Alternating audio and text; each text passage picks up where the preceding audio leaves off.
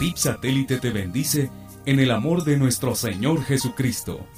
Deseamos que este mensaje de vida, en voz de nuestro pastor Luis Gabriel César Isunza, sea de grande bendición.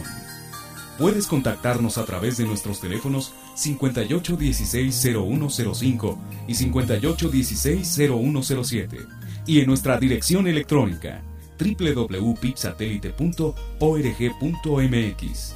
Ahora te invitamos a que estés atento a este mensaje de vida.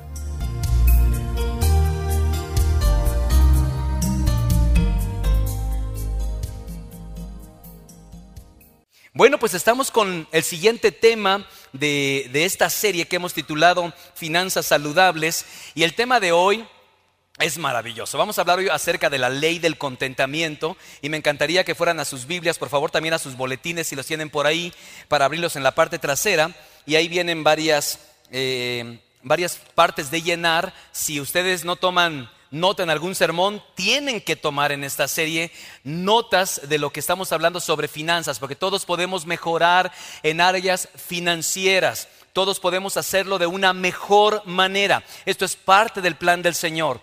Y creo que sin lugar a dudas Él nos va a hablar. Vamos a Proverbios 14, versículo 30, Proverbios 14, 30. ¿Quieren leerlo conmigo, por favor? Y luego vamos a tener una palabra de oración. Dice Proverbios 14, 30 todos.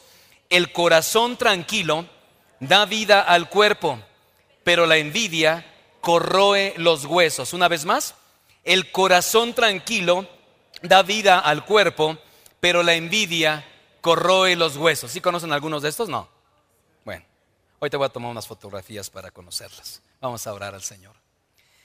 Padre precioso, qué bendición estar en tu casa de adoración. Gracias por tu presencia. Gracias por la alabanza, Señor, y la comunión de los santos. Es una bendición estar como familia y pueblo tuyo recibiendo de ti. Y ahora que vamos a recibir tu palabra, suplicamos que sea de mucha bendición para nuestra vida, de guía, de instrucción. Sobre todo, Señor, el saber que tú tienes algo muy importante para mejorar nuestras finanzas familiares, personales, para traer sanidad también a esta parte de nuestra vida. Sé que nos, te interesa nuestra sanidad física, nuestra sanidad espiritual, nuestra sanidad relacional y por supuesto que también la financiera. Oramos en el nombre de Jesús que nos hable, Señor. Estamos listos y atentos para escuchar tu voz. En Cristo el Señor oramos. Amén. Fíjense que la Biblia está llena de consejos sobre administración del dinero. Ya dijimos la semana pasada que estamos basando toda esta serie en dos libros, particularmente. ¿Cuáles fueron? ¿Se acuerdan? Proverbios y qué otro? Y Eclesiastés. Proverbios y Eclesiastés. De hecho, les pregunté la semana pasada quiénes de ustedes ya habían leído estos libros. Muchos de ustedes me dijeron que sí. Así que espero que los estén repasando, porque todo lo que vamos a hablar sobre asuntos financieros y acerca de dinero tiene que ver con estos libros. Quiero hacer una aclaración muy pertinente. En esta iglesia no creemos en la teología de la prosperidad. No predicamos eso. Yo no enseño eso. No me gusta eso. No es bíblico. De repente encontramos personas, ¿verdad? Congregaciones. Dios lo quiere rico. Dios lo quiere millonario. Dios lo quiere totalmente solvente. Dios lo quiere. Yo voy a la Biblia. Es más, vamos a ver el mensaje de hoy. No tiene nada que ver que es con esto. Yo diría, se convierte hasta en una contradicción de términos. Tengan mucho cuidado porque hay muchas iglesias y a veces ni sabemos, las llegamos a visitar o quizá a lo mejor cuando estamos en algún tipo de congreso o actividad, vamos a iglesias donde enseñan o donde predican la teología de la prosperidad. Así que nos quede muy claro si alguien está pensando acá que voy a orar para que se le conceda el carro que anda esperando, la casa que anda esperando, que se saque la lotería o el melate, lo voy a desilusionar. Esta serie no tiene nada que ver con teología de la prosperidad, no creemos en ella. Lo que sí creemos es lo que Jesús dijo respecto a las finanzas.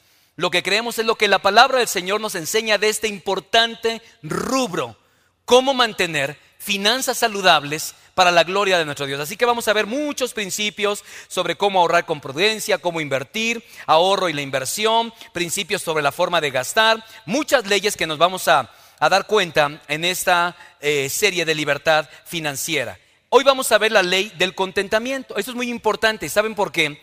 Porque mientras tus anhelos excedan tus gastos, escucha bien eso, mientras tus anhelos excedan tus gastos, tú vas a tener problemas financieros. No tiene nada que ver con lo que ganas. Tienes que ver con lo que gastas.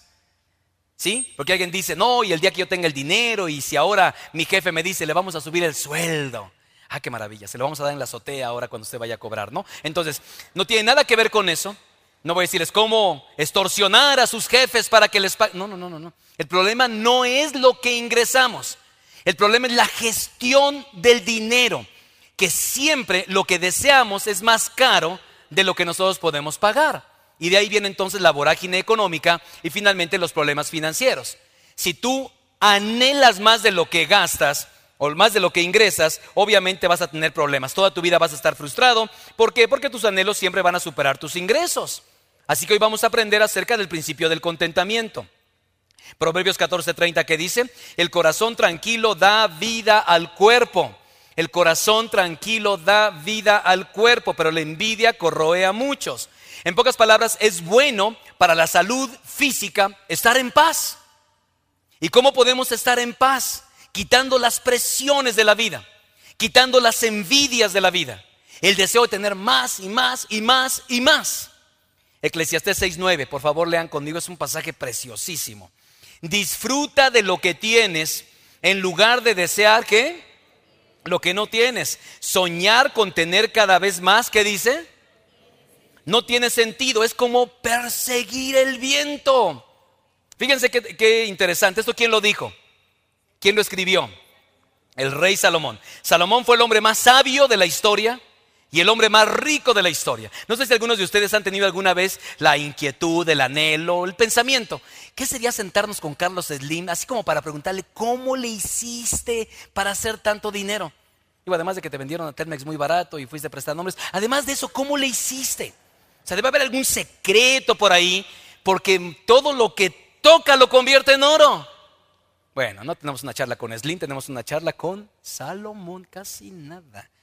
Con este hombre inspirado, un hombre poderosísimo, un hombre muy rico, un hombre muy sabio. Y nos dice algunas cosas tan interesantes sobre la gestión del dinero que cuando yo leí estos dos libros dije, hay mucho que aprender, yo por lo menos tengo mucho que aprender acerca de él. Así que vamos a ver algunos principios sobre administración de dinero. Hoy en el bosquejo que ustedes tienen vamos a ver dos puntos, ¿ya los vieron? Número uno, ¿en qué consiste el problema de querer más? Ese va a ser el primer punto, ¿sí? El querer más. Y el segundo punto es aprendiendo la ley del contentamiento. Así que vamos a ver dos cosas. Tomen nota, porque es muy importante que tomen todos los subpuntos, porque son lecciones de carácter práctico si queremos sanidad financiera, si queremos sanidad en nuestras finanzas. Así que número uno, tome nota por favor y veamos los efectos de querer siempre más. Los efectos de querer siempre más. ¿Quién creen que usted que sea la persona más satisfecha del mundo? ¿Un señor que tiene 12 hijos o un millón de pesos? ¿Quién creen que es el más satisfecho de los dos? O sea, que tiene 12 hijos, ya dice, no, ya otro, ya para qué, ¿no? Pero el que tiene un millón de pesos dice, ¿por qué no dos? ¿O por qué no tres? ¿O por qué no cinco? Si yo te dijera, ¿sabes qué? Dios te puede dar seis millones de euros para tu retiro. ¿Sí les alcanzarían seis de euros? No. Algunos no, ¿eh? Pero la mayoría de los mortales con seis millones de euros, yo creo que hasta podemos dejar unos centavos para los hijos, ¿no? Pero alguno dirá, ¿y por qué no siete, pastor? ¿Y por qué no diez? Vamos a aprender ese punto. Vamos a verlo. ¿Cuáles son los efectos de querer siempre más? Cinco cosas. Número uno, toma nota de la primera. Incrementarán mi fatiga. ¿Sabes que una persona que trabaja mucho va a estar cansado siempre? Yo siempre he dicho, ¿por qué hay personas en la iglesia que son tan positivos? En el culto se la pasan diciéndome que sí a todo. Aleluya, gloria al Señor por esos hermanos que están conmigo. No, se están durmiendo. ¿Por qué? Porque están cansados. ¿Y saben por qué están cansados? Porque siempre tienen ganas de tener más. Y para tener más, que yo entienda, tienes que trabajar durísimo. Porque si trabajas muy fuerte, vas a supuestamente tener más, pero eso te va a mantener cansado todo el tiempo. Estar cansado todo el tiempo es un, es un sinónimo o un síntoma de trabajo excesivo. ¿Por qué? Porque la carrera para obtener más nos conduce a exceso de trabajo. Yo diría, nos estamos muriendo de agotamiento por tener más cosas. No creo que sea muy sabio, querido. De hecho, la mayoría de las personas invierten la primera mitad de sus vidas trabajando duro y fuerte para tener dinero. Para que con el dinero que acumulen la primera mitad de sus vidas, gasten en medicinas, en operaciones y con el doctor, la segunda parte de la vida para que ustedes puedan recuperar la salud. No es muy inteligente, no es muy sabio eso. Que inviertas tanto en tu vida, gastes tanto, quieras tener más en la vida, pierdes la salud para que luego con el dinero que tienes lo pagues en médicos y en medicinas y en todo lo que tiene que ver con la recuperación de tu salud. Ahora, lo primero es la fatiga. Proverbios 23:4 dice, "No te desgastes tratando de hacerte rico, sé lo suficientemente sabio para saber qué dice ahí." Ya, ya, ya, ya, ahí ya. Es muy costoso. Va mi salud de por medio. ¿Y saben por qué? Porque tenemos una tendencia, yo le voy a dar a mis hijos lo que yo nunca tuve.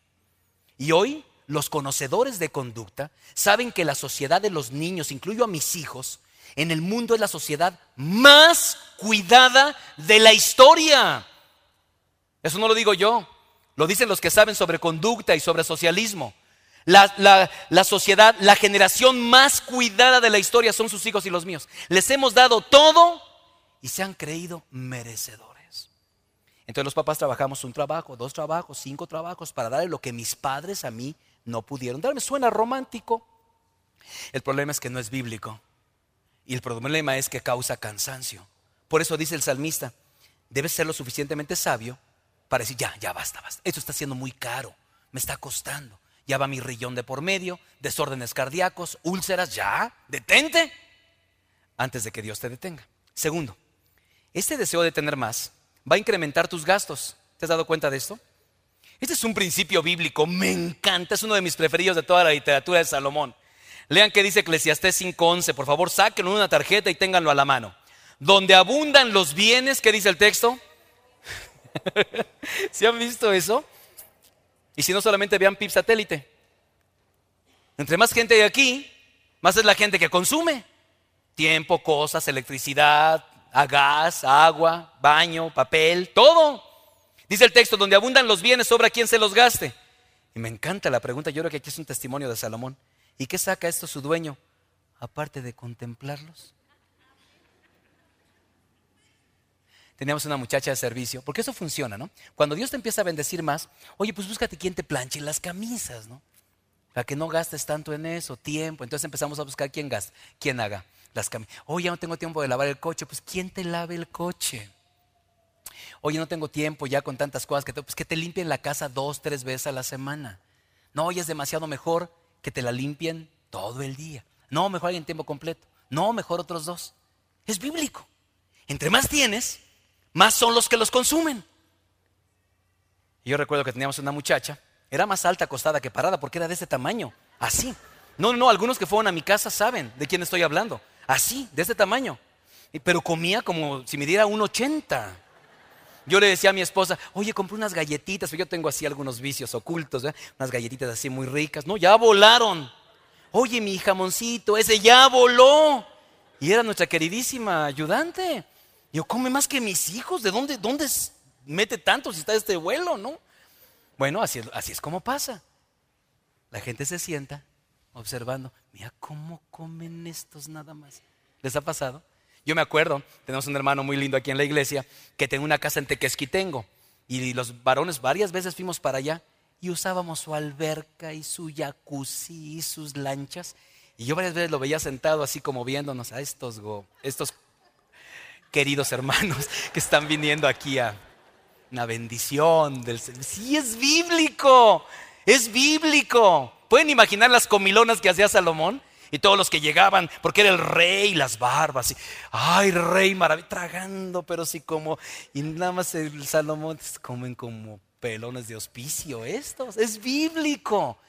Si tú quieres más dinero, escucha esto, la ley de la vida es que vas a tener más gente que lo gaste. Tampoco creo que sea muy sabio, ¿verdad? Porque la Biblia dice que donde abundan los bienes, sobra quien se los gaste. ¿Qué saca de este el dueño aparte de contemplarlos? Es una ley de la vida. Cuanto más dinero tienes, más dinero gastarás. Cuanto más dinero tienes, más será la gente que te ayudará a gastarlo, en pocas palabras. Queremos demasiado. Existen muchas cosas que creemos que son necesidades cuando en realidad son codicias. La Biblia dice, mi Dios pues suplirá todo lo que quieran. Ah, no, no dice todo lo que quieran. El texto dice, mi Dios suplirá todo lo que os falte, les falte, conforme a sus riquezas en gloria. Aquí está un punto que estamos en contra de, no, no es que yo esté en contra, pero en contra de esta teología de la prosperidad. No, Dios te quiere rico. Algunos de ustedes hasta han sido presas de estas personas, porque llegan y yo soy profeta y te digo, y no, yo lo que veo es que vas a ser un gran empresario. Y como todos andan amoladones siempre, o andamos, me incluyo yo, entonces, pues no, pues tener unos centavos extras es maravilloso. Y yo voy a ser un empresario, sí, se enganchan. Sin entender lo que dice la palabra del Señor. Mi Dios suplirá lo que es falte conforme a sus riquezas en gloria. Pero Dios no está aquí para, para cumplir caprichos y menos codicias. Queremos demasiado y eso nos mete en problemas. Hay un tercer problema de querer más. El tercer problema es que va a incrementar tu ansiedad. ¿Te has dado cuenta de esto? Cuanto más se tiene, más tienes de qué preocuparte. Si no lo tienes, no te preocupas por eso. Observa lo que dice Eclesiastés 5:12. El trabajador que dice, duerme tranquilo, coma mucho o coma poco. Pero al rico, sus muchas riquezas, ¿qué? No lo dejan. Por ejemplo, yo casi no duermo cada vez que pienso en un huracán que vaya a pegar en Cancún por el yate que tengo estacionado allá. Si yo sabía que no me la iban a creer. Este, no, no, no, no, tengo ningún yate en ningún lugar, ¿verdad? No, lo que quiero decir es esto. Si yo tuviera demasiadas cosas, tienes más cosas en qué preocuparte, ¿te das cuenta?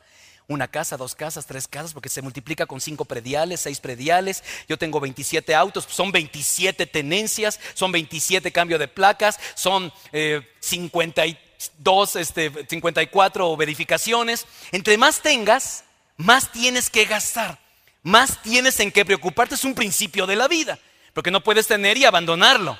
O no puedes tenerlo y simplemente pensar que no lo tienes.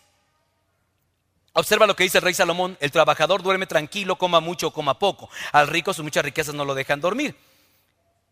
Siempre se ha comprobado que el pasto del vecino de enfrente es más verde que el nuestro. ¿Sí? Lo que no te cae el 20 es que para tener un pasto más verde, la factura del agua es más alta. ¿Eh? Bueno, ahorita no, porque está nuestro bendito Padre que está regando la tierra, pero en abundancia. Pero en tiempos de escasez, mira nada más el pasto del vecino. Sí, nada más nos quedamos envidiando el pasto. Pero el día que nos llegue la cuenta, vamos a decir, ay, el mío está medio verde, medio sequezón, pero no tengo que pagar las cantidades de agua que él está pagando. Piénsalo, por favor. Hay un estudio que dice que el insomnio aumenta con la renta. Quién sabe si eso sea cierto, ¿verdad? Pero entre más dinero tengas, más noches de insomnio tendremos. D o, cuarto, vamos a la cuarta, al cuarto efecto, incrementarán mis conflictos. Incrementarán mis conflictos. Ahora, vamos a reconstruir rápidamente los tres puntos. Estás demasiado cansado, tienes demasiados gastos y estás muy ansioso. ¿Cómo andas? Andas de malas. Vas a tener más conflictos porque dice Proverbios 15, el ambicioso acarrea mal sobre su... Fa Eso me impresionó, ¿eh? Ni siquiera sobre su empresa. ¿Sobre quién? Sobre su familia. El que aborrece el soborno vivirá. Sabemos que hoy en día una de las principales causas de divorcio es la tensión financiera. Cada estudio muestra eso hasta que la deuda no se pare. Yo conozco parejas que mientras haya trabajo, haya dinero, todo perfecto. De repente están en una crisis que hablan hasta de divorcio y me meto, oye, ah, no, ahorita no tiene trabajo el hermano, ya sé por qué. Ya sé por qué. Son personas que dependen mucho de las finanzas. Fíjense lo que dice la palabra del Señor en 1 Timoteo 6:9. Los que quieren enriquecerse caen en la tentación y se vuelven esclavos de sus muchos deseos. Estos afanes insensatos y dañinos hunden a la gente en la ruina y en la destrucción. ¿Por qué? Aquí está el punto. Cuando quieres ser rico rápidamente, vas a ser presa de los estafadores. Cuando estás satisfecho con las cosas, eres menos vulnerable a que un tranza te estafe. Lo que estoy diciendo es que hay mucha gente que dice, deme su dinero y en dos meses se lo voy a multiplicar. Y si tú tienes el problema de que siempre quieres más, lo más seguro es que des el dinero y te vean la cara y te estafen.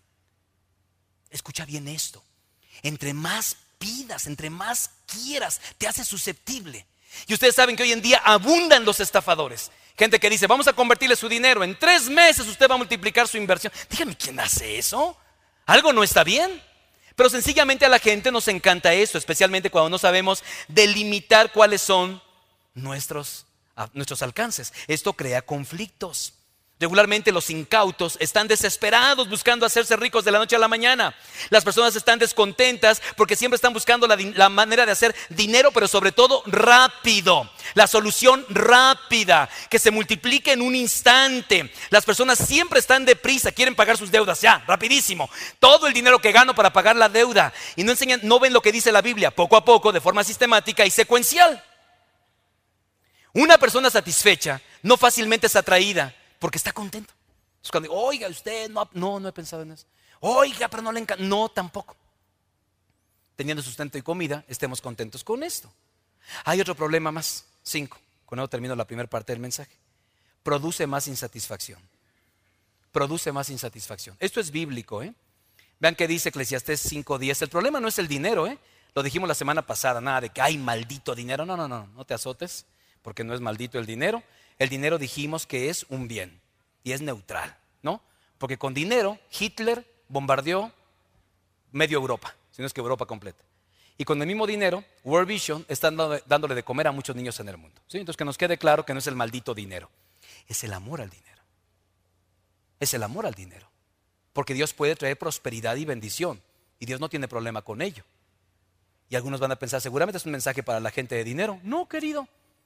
La enorme mayoría de los que estamos aquí no lo tenemos. Es más, dice la palabra, bienaventurados los pobres porque ellos recibirán. Y la palabra pobre no habla de alguien que de plano no tiene ni dónde vivir, sino uno que tiene que trabajar para vivir.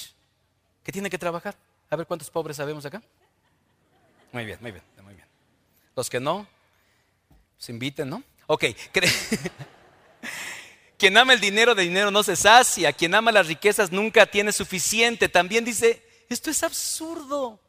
A ver, no sé por qué pensamos que tener más nos va a hacer más feliz. Tener más nos va a hacer más guapos. Tener más nos va a hacer más amados. Tener más nos va a hacer más inteligentes. ¿Quién te dijo eso? Eso es mentira. Tener más no te hace más. Es más, Jesús dijo, la vida no consiste en las cosas que uno tiene. Creemos que tener nos va a ser más importante. Ahora, ¿han oído hablar de que el dinero puede comprar la felicidad? ¿Qué opinan? Sí, claro que sí. A ver, a ver, a ver, a ver. ¿Han estrenado un día un coche? Cualquiera, cualquiera que sea. Desde Volkswagen hasta coche, cualquiera, ¿no? Si, antes decían que tienes carro o Volkswagen, ¿ok? El olor de los carros nuevos, ¿qué tal? ¿Les gusta? Ahora resulta que después de este sermón, no, pastor, ni los conocemos, ok, ¿no? ¿No les gusta el olor a carro nuevo? Es riquísimo. Uno dice, dicen que es el aroma más rico del mundo, se quiere casi drogar ahí. Maravilloso. Carro nuevo, es maravilloso. A ver, los que han tenido esta experiencia, ¿cuánto dura un olor de carro nuevo? El olor. Oigo un murmullo, pero no oigo.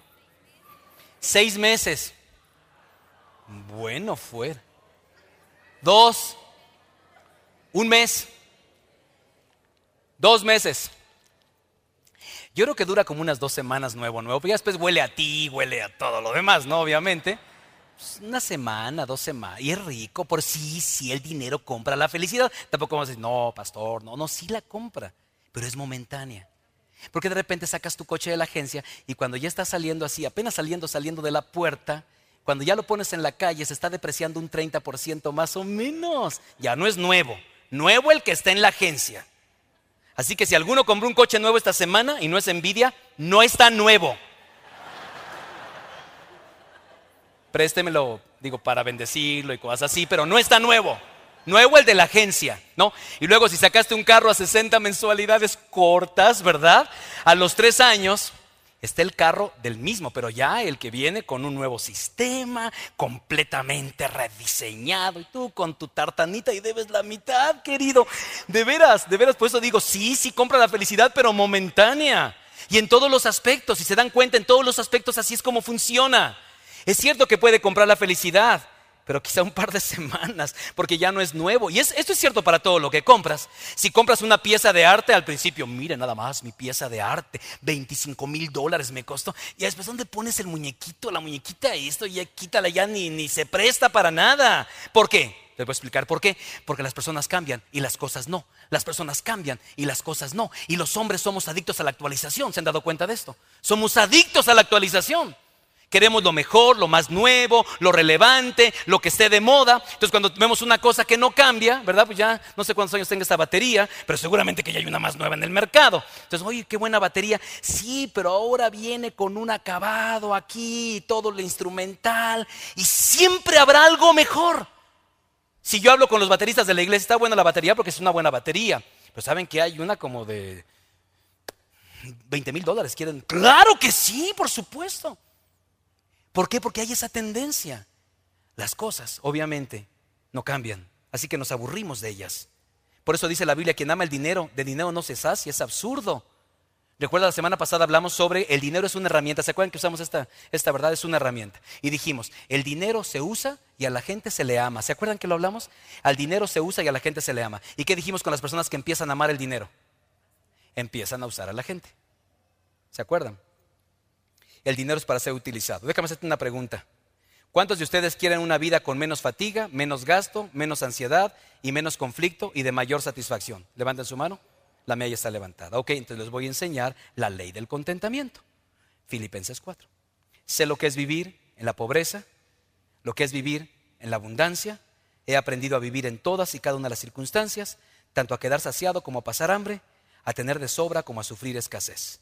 La Biblia dice que hay cuatro principios acerca de la ley del contentamiento. Número dos, cómo aprender la ley del contentamiento. Cuatro cositas rápidamente antes de que nos vayamos.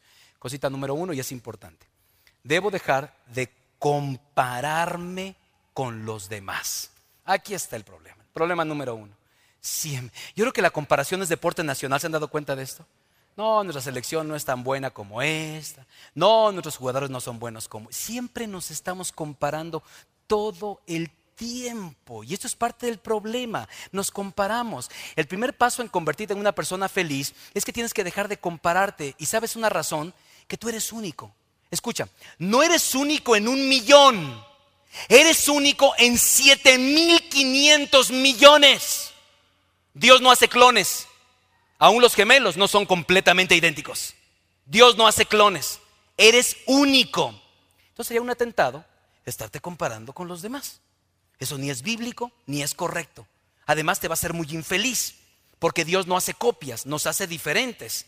Es más, vamos a este pasaje de 2 los Corintios, que por cierto estoy citando la nueva traducción viviente, que recuerden que es una nueva versión de la Biblia que me está encantando, de veras. Estoy leyendo toda la Biblia nuevamente en esta versión. Y vean lo que dice en esta versión.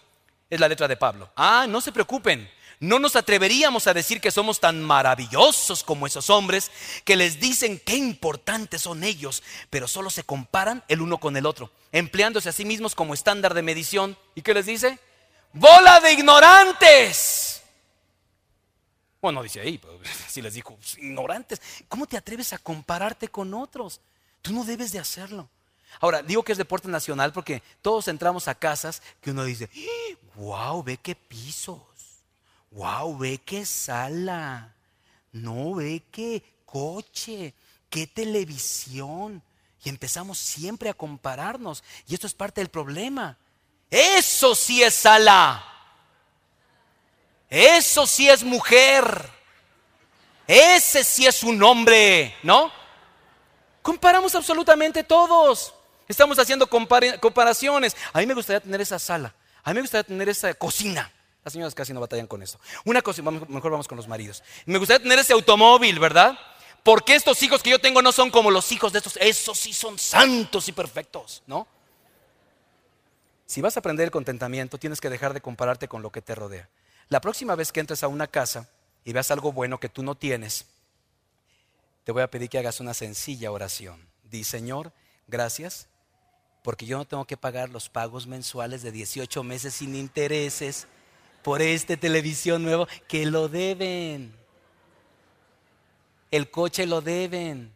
Las cosas las deben. Entonces tú dices, gracias Señor, que no me llegan las cuentas de este bandido, de esta bandida cada mes. Vas a descansar.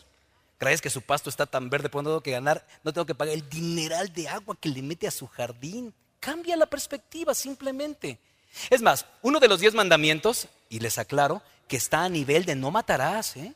Porque algunos dicen, no, matar es, es horrible, es pésimo. No, está al nivel. ¿Cuál es? No codiciarás, no codicies la casa de tu prójimo, no codicies tu esposa, ni su esclavo, ni su esclavo. Ay, es que tengo una muchacha que es maravillosa. Cocina, además le pago 10 pesos a la semana. Ay, manita, consígueme. No codicies. Eso es lo que dice ahí la Biblia. De veras. No pensaba que no tenía nada que ver con nosotros, ¿verdad? Nos empecemos a enojar. No lo codicies, dice la palabra del Señor. Ni su esclava, ni su buey, ni su burro, ni nada que le pertenezca. En otra palabra, no te compares. Es un pecado y está a la altura de no matarás. Quiero ser muy claro. Dios no está diciendo que no tengas ningún deseo. Somos bautistas, cristianos, no budistas. ¿Sí? No, no, no, esperen, esperen. Los budistas piensan que la satisfacción del alma es cuando dejas de desear cosas, ¿no? Un budista cree eso. Deja de desear y entrarás en un periodo de autosatisfacción. Esto es antibíblico. Es antibíblico. El salmista decía, como el siervo brama por las corrientes de las aguas, así clama por ti, oh Dios, el alma mía. ¿Se acuerdan? Mi alma tiene sed de Dios. ¿Cómo no vas a desear nada? ¿Quieres un buen matrimonio? Tienes que empezar por desearlo. ¿Quieres hijos educados que sirvan a Dios? Tienes que empezar por desearlo. ¿Quieres una iglesia que pueda ser de bendición? Tienes que empezar por desearlo. Entonces no somos budistas aquí, ¿eh?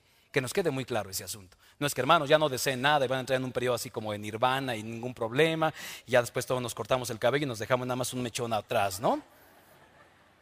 De ninguna manera. En realidad muchos de los deseos provienen de Dios y no se pueden lograr hasta que lo desees. Así que nunca te compares. Esa es la primera clave por aprender el secreto de una vida feliz. ¿Por qué no puedo compararme? Porque regularmente la comparación lleva a la codicia. ¿Mm? Segundo, segundo, tome nota rápido. Debo disfrutar de todo lo que tengo. Debo disfrutar de todo lo que tengo. Hermanos, estamos tan ocupados yendo tras más cosas que no disfrutamos lo que ya tenemos. Mira, ¿quiénes de ustedes tienen de esos toalleros carísimos en formas de bicicletas de ejercicio? Sí, porque son toalleros. ¿O no? ¿O poco no? Caminadoras, no, y ahora sí, que mi panza, y las compramos, y son fan... Mira, cuando uno llega en la noche cansado, yo ya no tengo, yo aprendí esa lección hace rato, ¿eh? Y de verdad yo sí extraño mi caminadora ahí para poner todas las cosas y que lo que no te gusta y el sombrero es maravilloso. Entonces tienes que empezar a disfrutar todo lo que tienes. ¿Cuántas personas tienen una casa linda pero nunca están? Oye, qué jacuzzi tan padre. Ay, pastor, lo hemos usado dos veces. ¿Quiénes de ustedes se han inscrito a un club para nunca ir?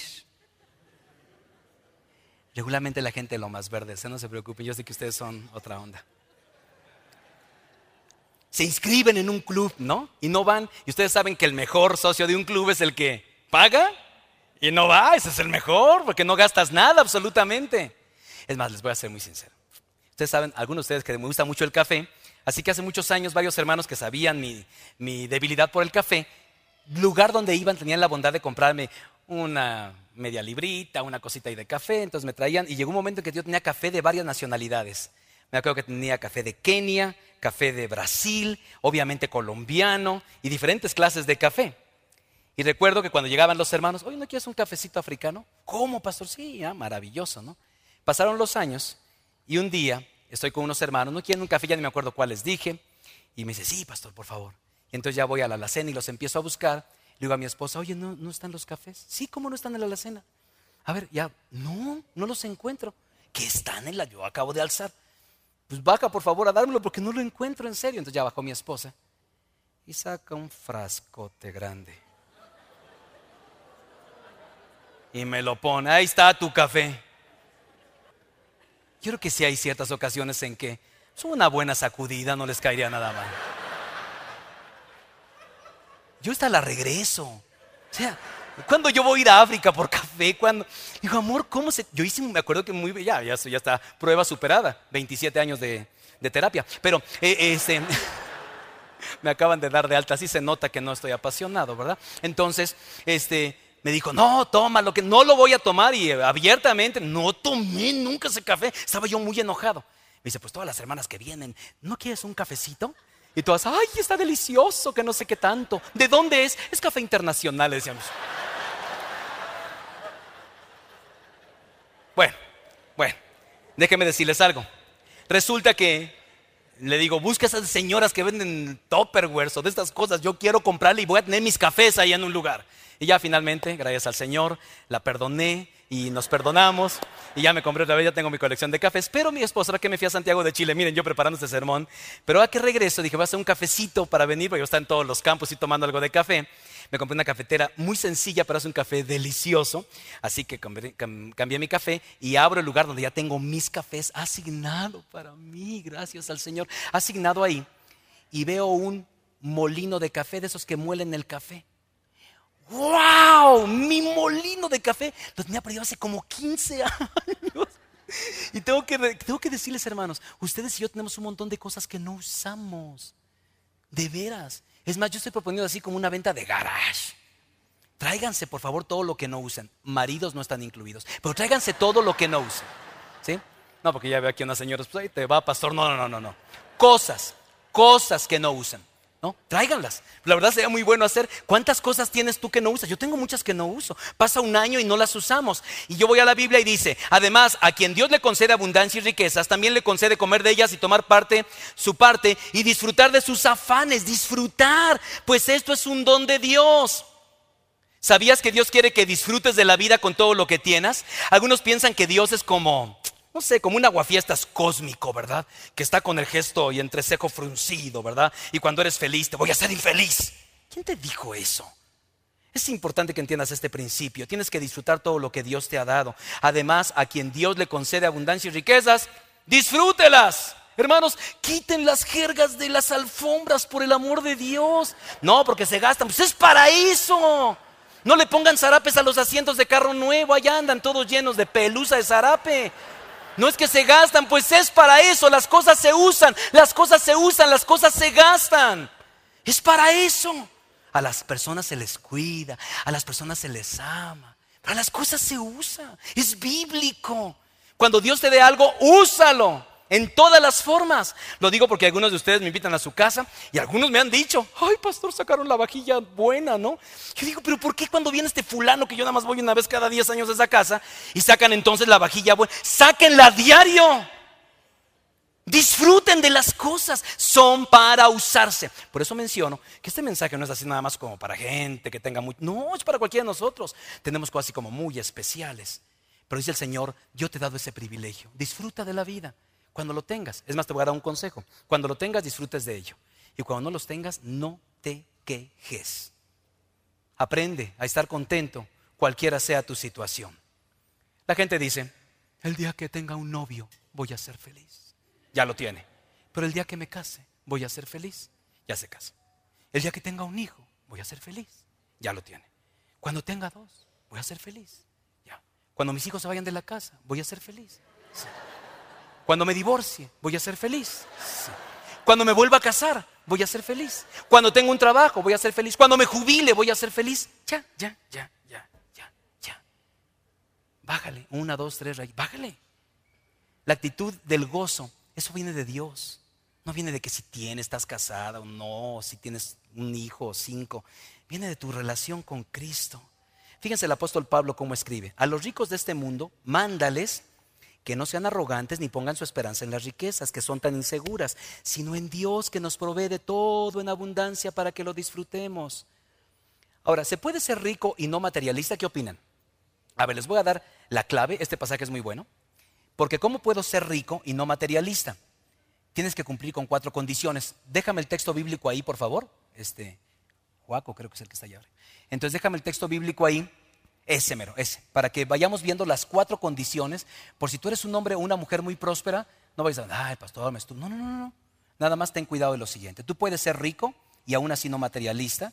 Número uno, cuando no te conviertas en orgulloso a causa de lo que tienes. ¿Qué dice el texto?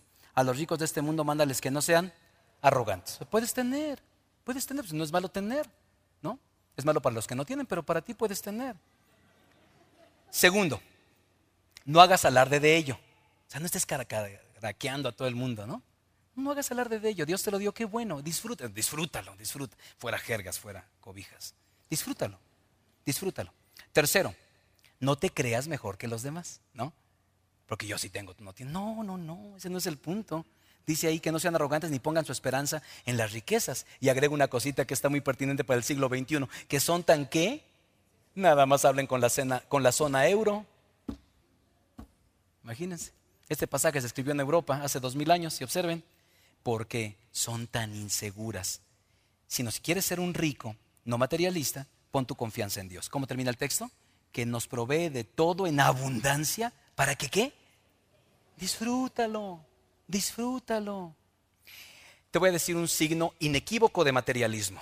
Cuando alguien empieza a hablar del diezmo y tú empiezas como a sentir que ya tienes ronchas en el cuerpo, bla, vengo a esta iglesia y hablan de dinero, eres materialista.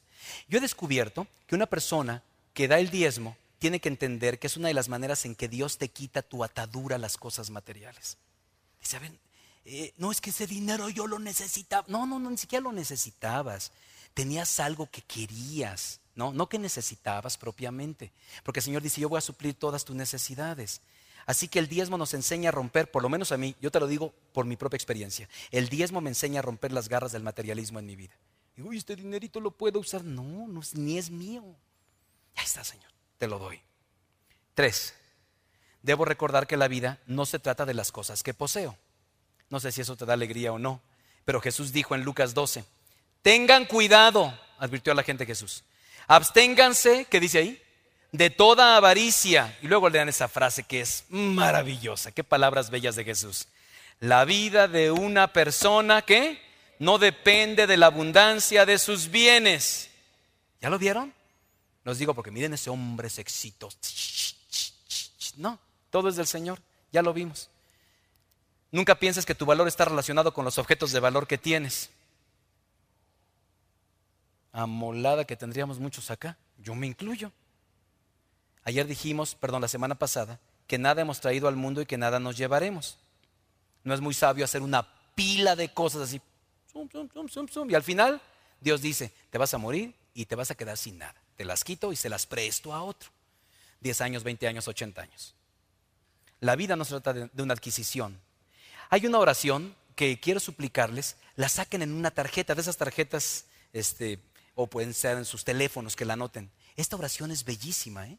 Y vamos a verla en esta versión. Es Proverbios 30. Quizá algunos la han visto, o quizá algunos pensaban que era un dicho popular. No es un dicho popular, es una oración. Es Proverbios 30, versículos 7 al 9. A ver. Solo dos cosas te pido, Señor. No me las niegues antes de que muera. A ver, qué interesante, ¿no? Solo dos cosas. ¿Qué le pidió? Aleja de mí la falsedad y la mentira. No me des pobreza ni riquezas, sino solo el pan de cada día. El verso 9 es muy sabio.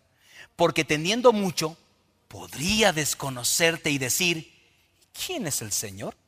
Y teniendo poco, podría llegar a robar y deshonrar así el nombre de mi Dios. Ahora, yo creo que muchos podemos orar, Señor, no me hagas pobre. Donde ya no queremos es orar, ni me hagas rico. Entonces, mi propuesta en este sermón, y estoy yéndome al final, es que oremos así. Es más, ¿saben cuántas iglesias cristianas hay en Ciudad Nezahualcóyotl? Aquí en, en el oriente de la ciudad. Cientos, cientos, cientos y cientos. ¿Saben cuántas iglesias hay en la zona de las lomas? Yo creo que me sobran dedos de la mano. Yo creo, ¿eh? Y uno pregunta, ¿pero por qué? Por Proverbios 30. La gente allá bien que mal, pues se acerca a Dios porque pues no hay. Y acá se tiene todo. Bueno, entre comillas. Y entonces, ¿qué? ¿Qué quién es el Señor? ¿Qué? Si esto es mi dinero, esto me costó a mí. Yo siempre les he dicho, y sobre todo los, los que tienen tiempo aquí en PIB, yo les he dicho que hay dos grandes pruebas en la vida, dos grandes. La prosperidad y la adversidad. Todos hemos pasado por ellas, yo he pasado por ellas, prosperidad y adversidad. Y he descubierto que la más difícil de pasar es la prosperidad. Piénsenlo, piénsenlo, porque no, no, la adversidad, pastor, cuando te quedas sin nada, no. Pero cuando te quedas sin nada, bien que más vas a Dios, bien que mal. Pero cuando te va bien, hasta dejas de venir a la iglesia. Tengo algunos nombres de personas así. Les fue bien, oren por mí, pastor. Se oró, Dios los bendijo, los prosperó nunca más se levantaron. Es bíblico. Dice, no sea que teniendo muchas riquezas diga, ¿qué, qué, qué? ¿Y ese señor quién es? O demasiado pobre, que robe entonces pueda dar mal testimonio. Bonita oración, ¿les parece? Proverbios 37 al 9. Sáquenle una tarjeta, ténganla por allá a la mano, sabiendo que el Señor les va a proveer todo lo que necesiten. A esto le llamo una perspectiva equilibrada de la vida. Y una última cosa, con eso termino. Debo enfocarme en lo eterno, debo enfocarme en lo eterno. Así que no nos fijamos, dice el texto, en lo visible, sino en lo invisible, ya que lo que se ve es pasajero, mientras que lo que no se ve es eterno. En pocas palabras, debo fijar mi vida o edificar mi vida sobre prioridades eternas. Me concentro en lo que va a durar para siempre. Solo dos cosas van a durar para siempre. A ver, pregunta. Solo dos cosas van a durar para siempre. ¿Cuáles creen que vayan a ser? Buena pregunta, ¿no? Solo hay dos, bíblicamente, no es lo que el pastor Gary dijo eso. No, no, a mí ni me tomen de referencia. La Biblia dice que hay dos cosas que van a durar para siempre. Número uno, la Biblia. El cielo y la tierra pasarán, pero mis palabras no pasarán. Y segundo, ¿saben qué otra cosa va a durar para siempre? Las personas. Ustedes y yo.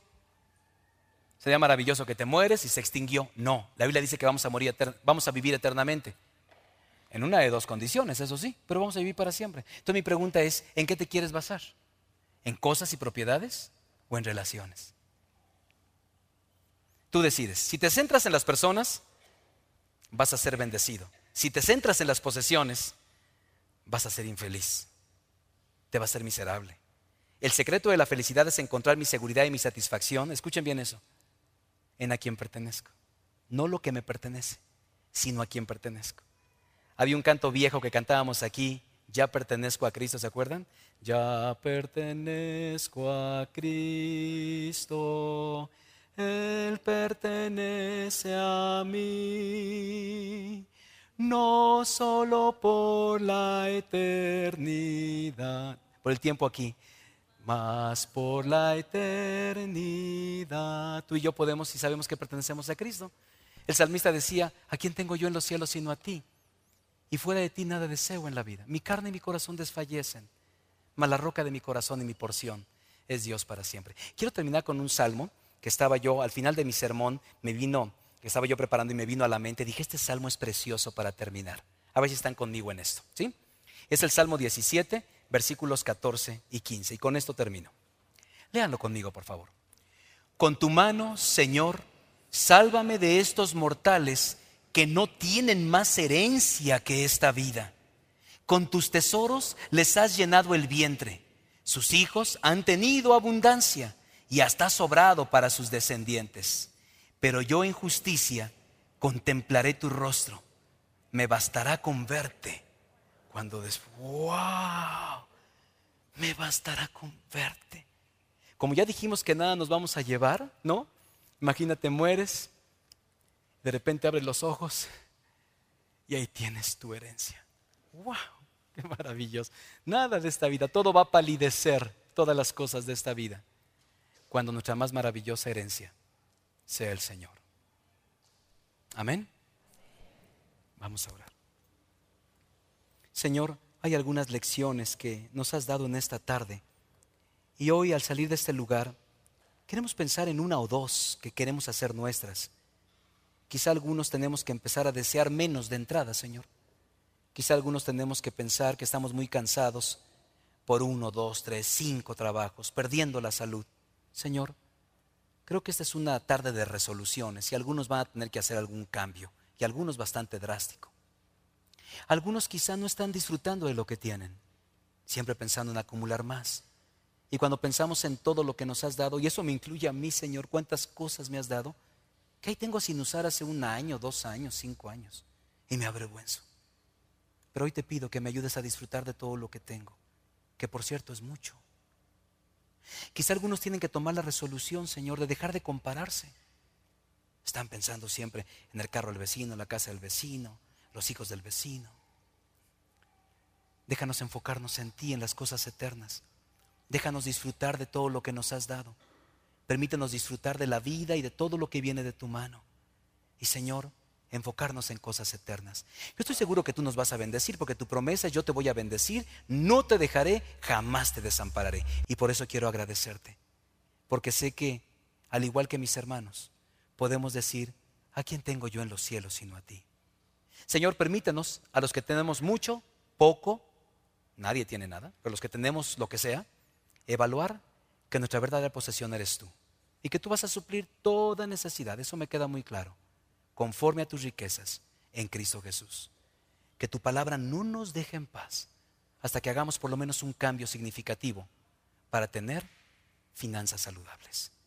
Lo pedimos en el nombre de Jesús y todos dicen conmigo, amén. Estamos seguros que este mensaje tocó tu corazón. Ahora compártelo con aquellos que aún no conocen a Jesucristo. Este material y muchos otros con temas diferentes los puedes adquirir al teléfono directo 5343 5871 o a nuestro correo electrónico mjedevida@prodigy.net.mx. Te esperamos pronto y que el Señor te bendiga.